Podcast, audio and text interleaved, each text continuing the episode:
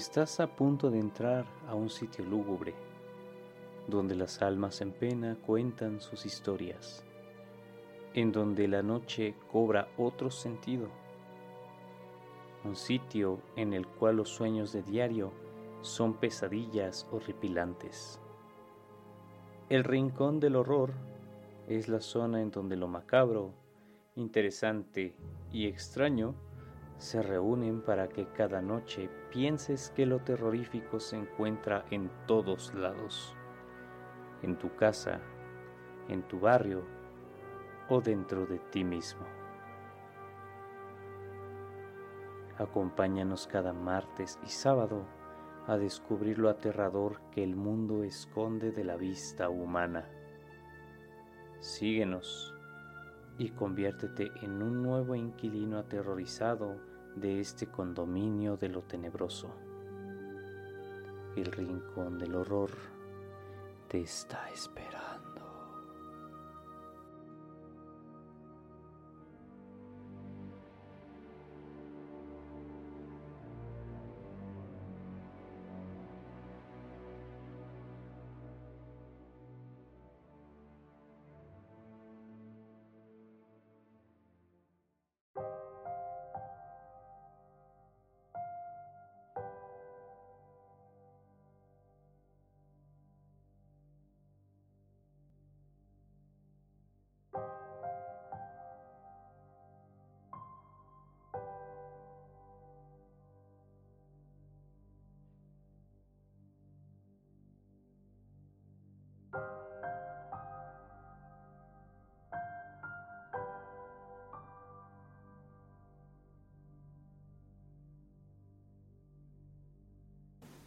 Advertencia. En este episodio tocaremos un tema por demás delicado. Les sugerimos escucharlo bajo su criterio y con suma discreción. Anticipadamente, le ofrecemos disculpas a las personas que tengan algún familiar que haya sido involucrado en los acontecimientos a narrar en este programa. Sin embargo, la intención de esta emisión es dar a conocer ciertos casos que podrían ser desconocidos por algunos de nuestros escuchas. No buscamos incitar a replicar actos similares a los descritos en este programa. Gracias por escucharnos.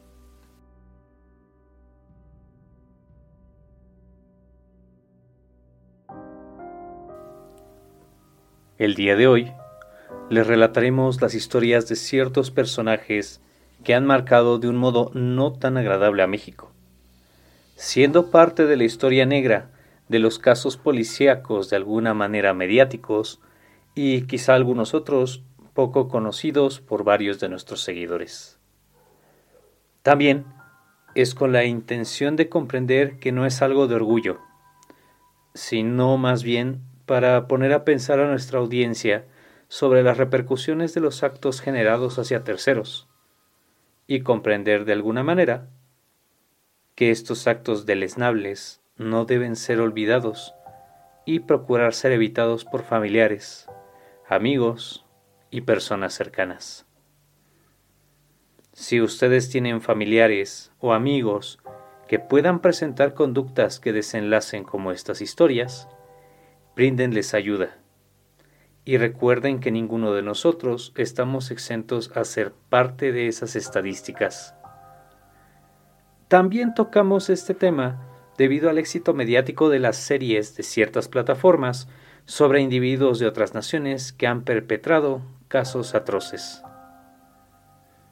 Sin más por el momento, y agradeciendo la comprensión y el ánimo por escucharnos en este nuevo programa, les narraremos algunas historias sobre asesinos seriales de México. Les damos la bienvenida a este nuevo programa en el Rincón del Horror. Comenzamos.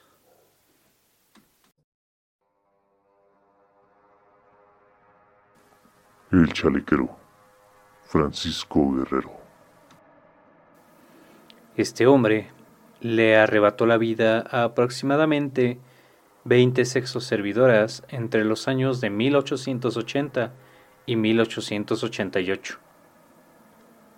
Las crónicas de ese momento lo describen como un hombre que, a pesar de ser casi analfabeto, actuaba de una manera muy educada para ganar la confianza de estas mujeres. Pero en realidad, él era un ser pendenciero, vil, ególatra y manipulador.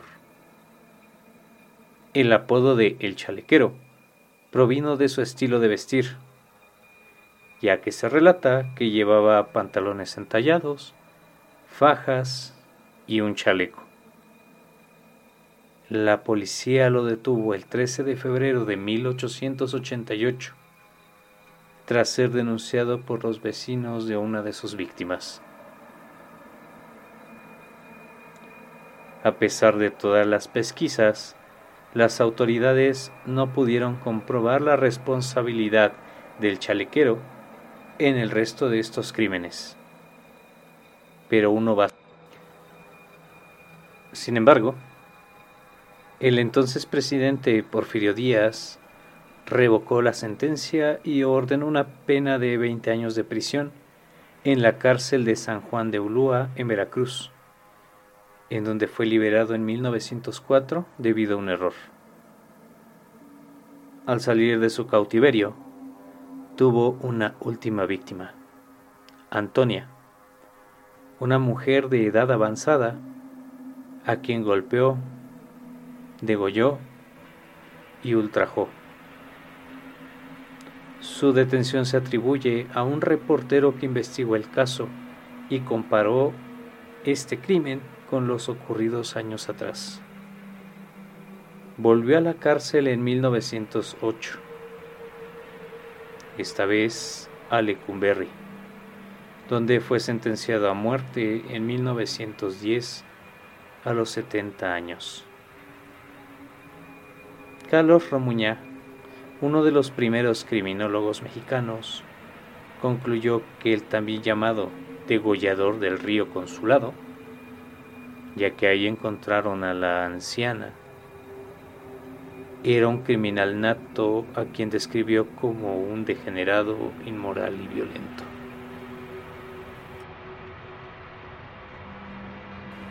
Gregorio Cárdenas, Bollo.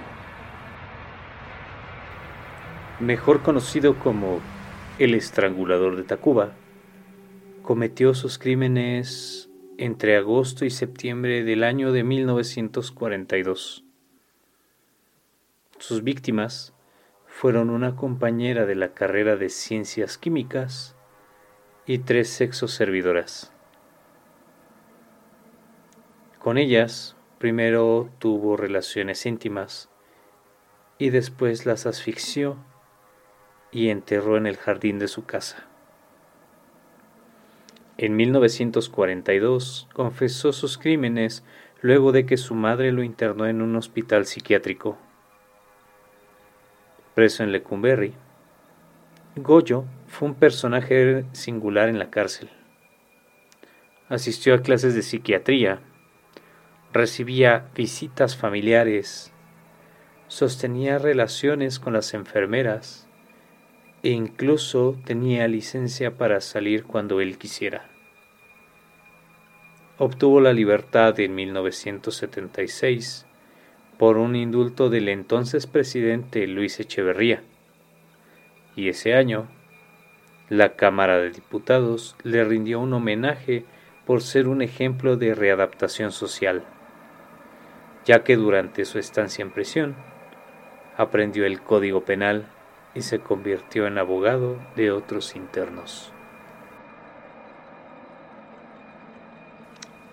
Raúl Ociel Marroquín el sádico.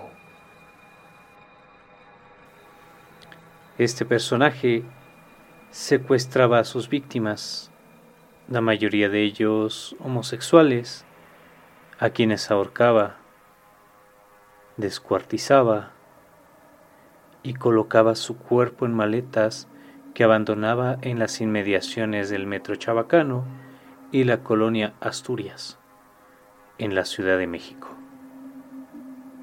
No me arrepiento de lo que hice, de tener la oportunidad lo volvería a hacer, solo que sería más cuidadoso para no ser atrapado y no cometería los mismos errores que llevaron a mi captura.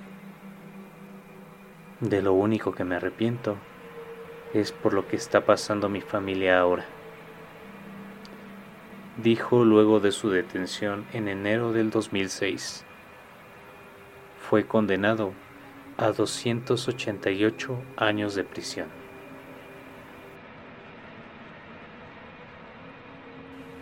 Mario Alcalá Canchola, el Jack mexicano. A este hombre solo pudieron comprobarle el asesinato de dos exoservidoras, aunque siempre hubo la sospecha de que le arrebató la vida a doce más, por lo menos.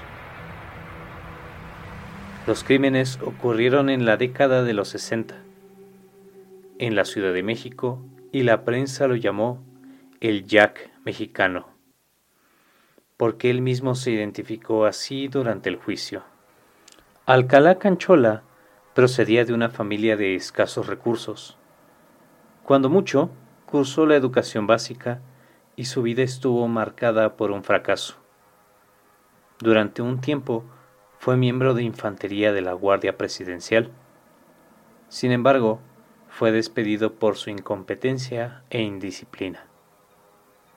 Trató de dedicarse al boxeo, pero jamás logró destacar.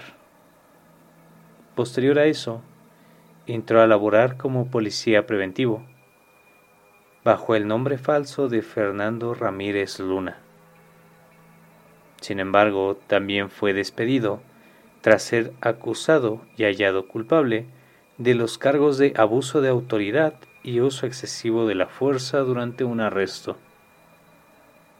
Estuvo casado y tuvo varios hijos. Durante las investigaciones de los homicidios y el posterior juicio, la esposa declaró que Macario se siente superior a todo aquel que lo rodea.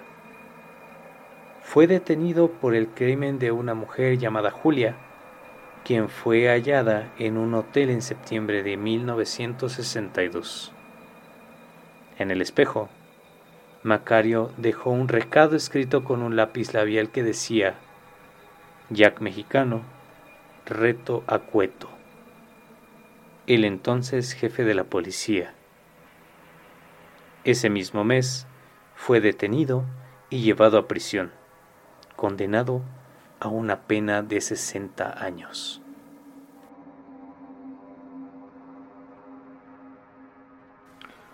Felicitas Sánchez Aguillón, la ogresa de la colonia Roma.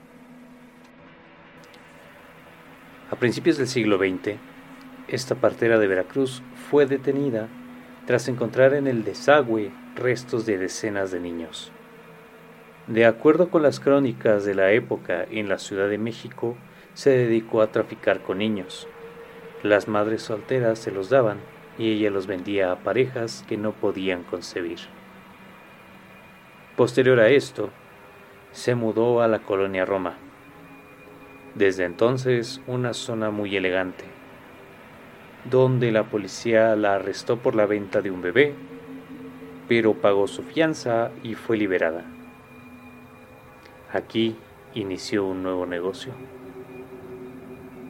Practicaba abortos a mujeres solteras o casadas y tiraba los cuerpos al desagüe o a la basura.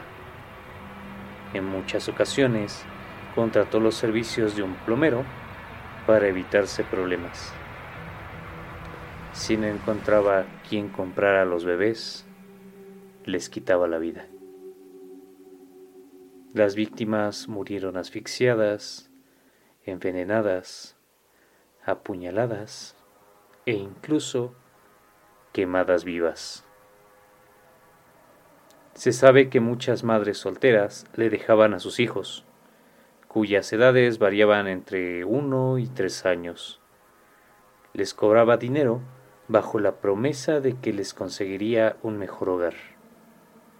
Los conservaba unos días, alimentándolos con comida descompuesta y atole. Además, los agredía. Por el año de 1940, la policía detectó los restos de fetos, recién nacidos y niños en basureros de la colonia Roma. En abril de 1941, una llamada al diario La Prensa puso sobre aviso a la policía. En la cerrada de Salamanca número 9, en el departamento 3, acababan de ser encontradas en un caño las piernitas de unos niños. La dirección correspondía a un estanquillo llamado La Imperial, propiedad de Francisco Páez. Contó que se habían tapado el drenaje y al destaparlo se hizo el macabro descubrimiento. Aunque en un primer momento consiguió escapar, fue capturada en ese mismo año y salió con una fianza de 600 pesos para luego quitarse la vida con embutal. Ella fue conocida como la ogresa de la colonia Roma o la descuartizadora por la prensa local de aquellos años. Evangelina Tejera Esta mujer de origen veracruzano fue la reina del carnaval de su estado en 1983, a sus 18 años de edad. Vivió una vida de atenciones y excesos desde los 15 años, consumiendo alcohol y diversas drogas. Años más tarde, en el ocaso de su fama, sin dinero y adicta a varias sustancias, la mañana del 18 de marzo de 1989, mató a sangre fría a sus dos hijos. A los dos menores, Jaime de tres años de edad y Juan Miguel de dos, los azotó contra el piso hasta matarlos. El suelo quedó manchado de sangre que ni siquiera se molestó en limpiar. Una versión señala que metió los dos cuerpos al horno de la cocina para incinerarlo. Sin embargo, al este no tener una potencia suficiente, decidió cortarlos en pedazos que después enterró en macetas. Los cuerpos permanecieron casi un mes en el departamento, a la vista de todos. En un arranque confesó todo eso a su hermano, quien finalmente la denunció. Fue sentenciada a 20 años de prisión.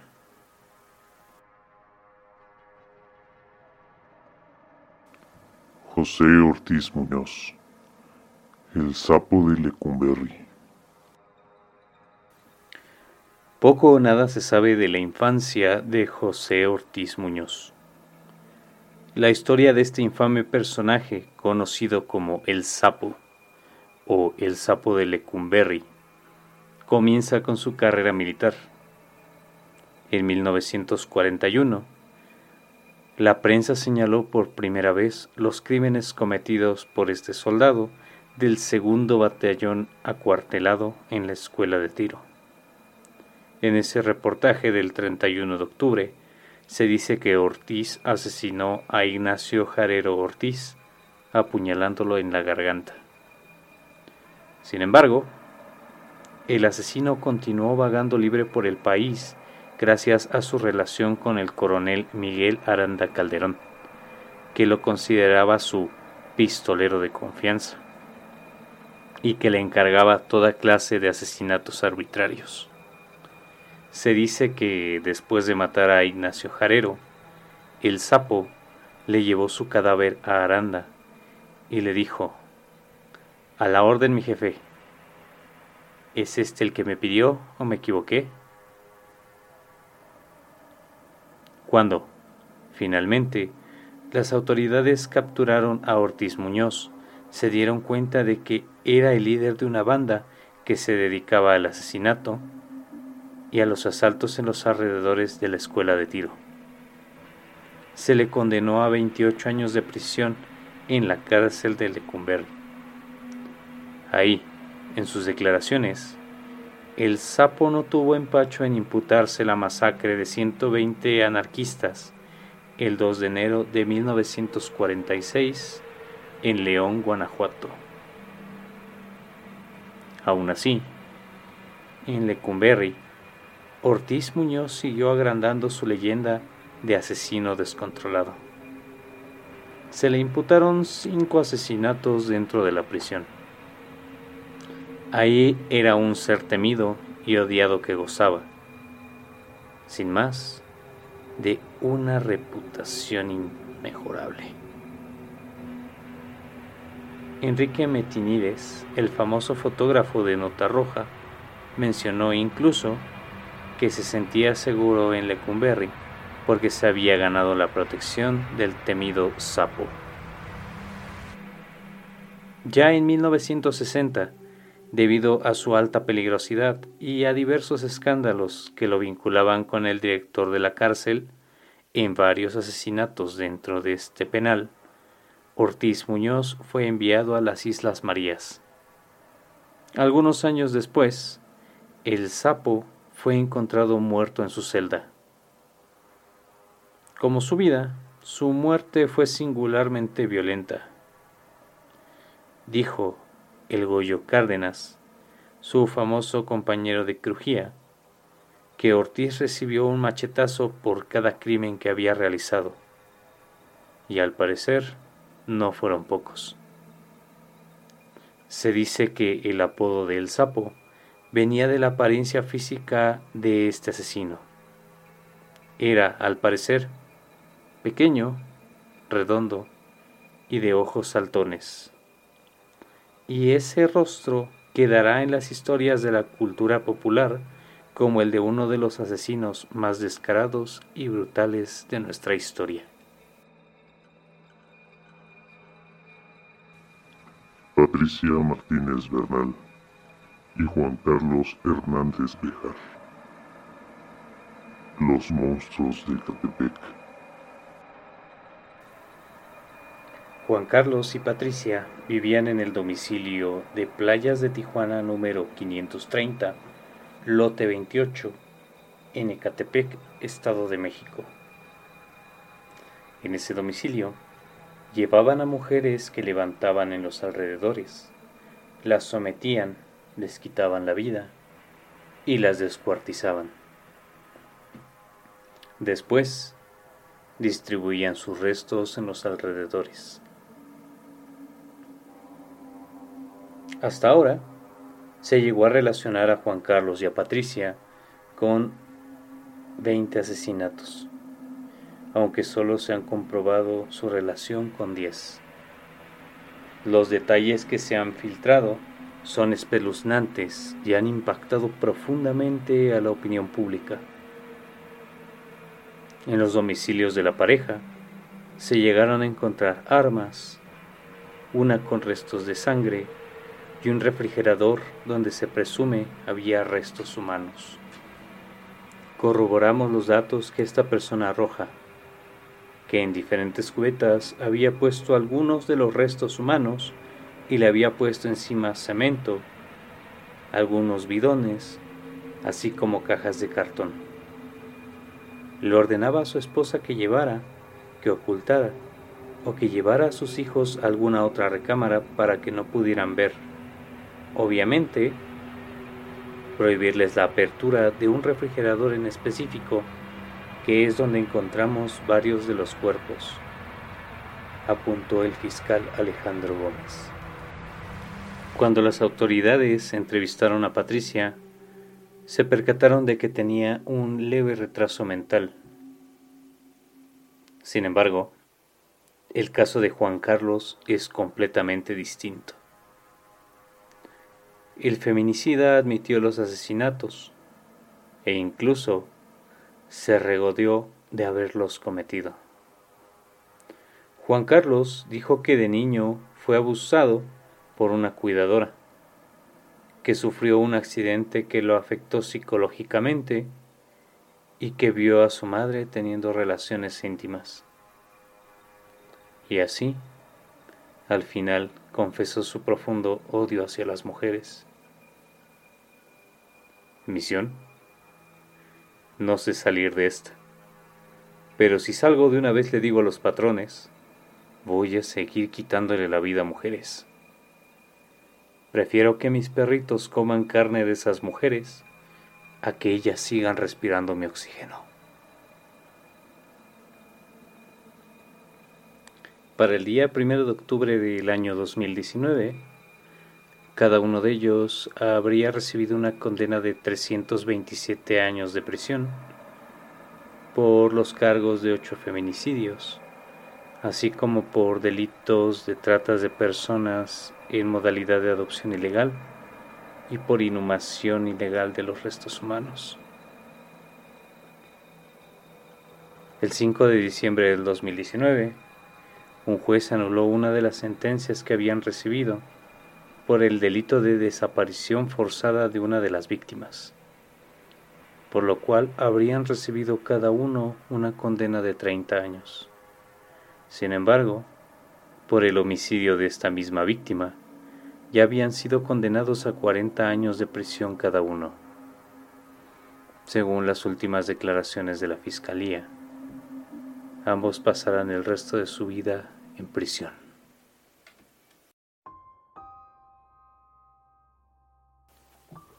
Y así, estimados escuchas, es como terminamos este nuevo capítulo, con estos espeluznantes datos e historias de los asesinos seriales localizados y capturados en México, los cuales han surgido desde antes del siglo XX, dejando a nuestro país una mancha y cicatrices que no han sanado del todo.